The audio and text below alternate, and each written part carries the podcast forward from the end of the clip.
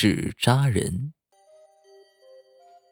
古色古香的小城散发着神秘幽静的气息。在小城里，一条偏僻的大街上，有家不起眼的小店，里面卖的全是死人用品。这种店铺当然没什么人愿意光顾，生意不好不坏，店面里总是冷冷清清的。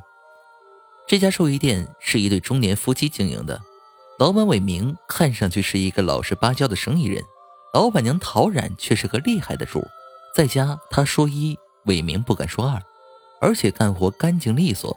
店里那些纸扎人、纸扎马、纸扎的房子等等，都是出自他的一双巧手。清晨，阳光暖暖的照在伟明身上，他迷迷糊糊的睁开眼睛，坐起来，用手理了理糟乱的头发。这时，门被推开了，一个老婆婆走了进来。伟明叫了一声：“妈。”你进来怎么不敲门呢？你电话响很久了，我又不会接，只好拿来给你了。伟明用手指住母亲的唠叨，按下了接听键，那里传来了一个洪亮的声音：“你是佛源寿衣店的老板吗？你的妻子出事了。”听完，伟明腾的下了地，急忙穿上衣服便往家跑。母亲的家和他的店有两条街的距离，他穿过街道。走过一条窄窄的小路，便是自己家的店铺。他一边走一边喊着妻子的名字。只见他家店铺门外围着许多人，警车的鸣叫声让他感觉异常的紧张。他推开众人，见妻子的陶然倒在血泊之中，他想扑过去，却被一位警察拦住。他他是我媳妇儿，你让开！警察没有让开，而是拽着他来到了屋里，问他昨晚去哪儿了。他愣愣地说。我妈昨天不舒服，我送她去医院检查身体。后来回来，我妈一个人在家，我怕有什么危险，我便给我妻子打个电话，告诉她我在我妈这睡了。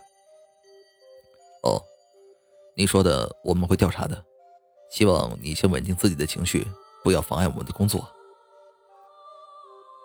不久，妻子被拉走了，他拿来拖布开始擦拭屋内的血迹，突然。一双腿挡住了他的视线，他吃惊的抬起头，一张妖异的脸在灯光下散发着苍白的光。他猛然后退一步，原来是一个纸扎人。他生气的一脚踹在他的身上，纸扎人倒在了地上的血泊中，倒地的姿势竟然和死去的妻子一模一样。他大吃一惊，冷汗顺着脸滴落在地上。十多年来，他天天面对这些纸扎人，从来没有感到过害怕。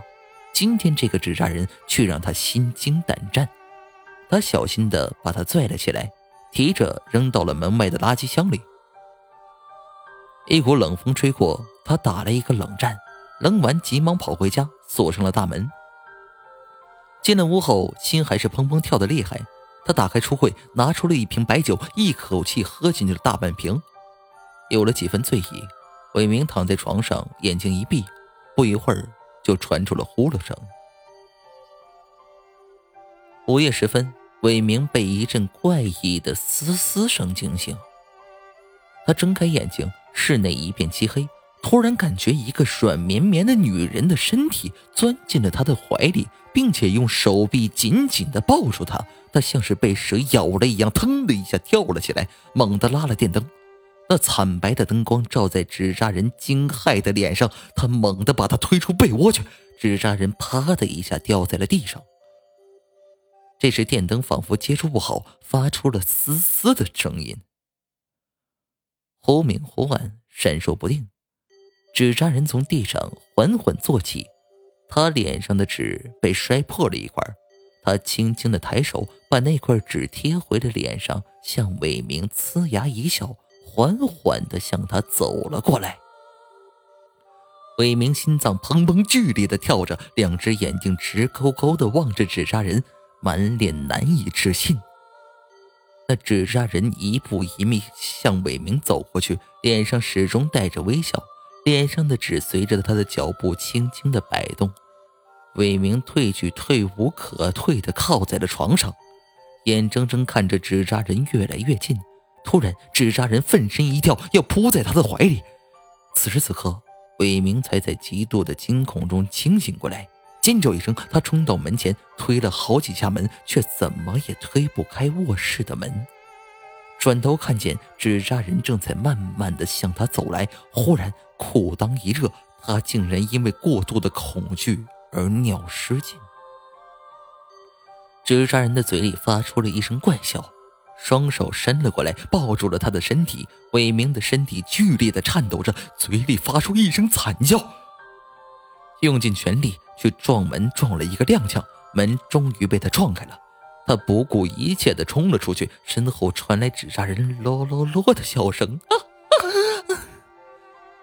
又慌张有恐惧的他被彻底激怒了，他呼哧呼哧跑到厨房里，一边剧烈的喘息着，一边去找菜刀。然后他折回了屋里，正见纸扎人那张惨白的脸对着他“咯咯”的笑。他猛地冲上去，就像刺死妻子一样。他愤怒的失去了理智，脑海里只有一个想法，那就是杀了他，杀了他。转眼间，纸扎人就像妻子一样被刺倒在地上。他哈哈的大笑：“ 我看你还管我，我看你还能继续唠叨没完。”他一边笑一边跑了出去，黑暗中看不清路径，扑通一声跌倒在一条阴沟里。第二天早上，人们发现他摔死在了阴沟里，而家里一片狼藉。一个破碎的纸扎人倒在昨天他妻子死去的位置，脸上还带着诡异的微笑。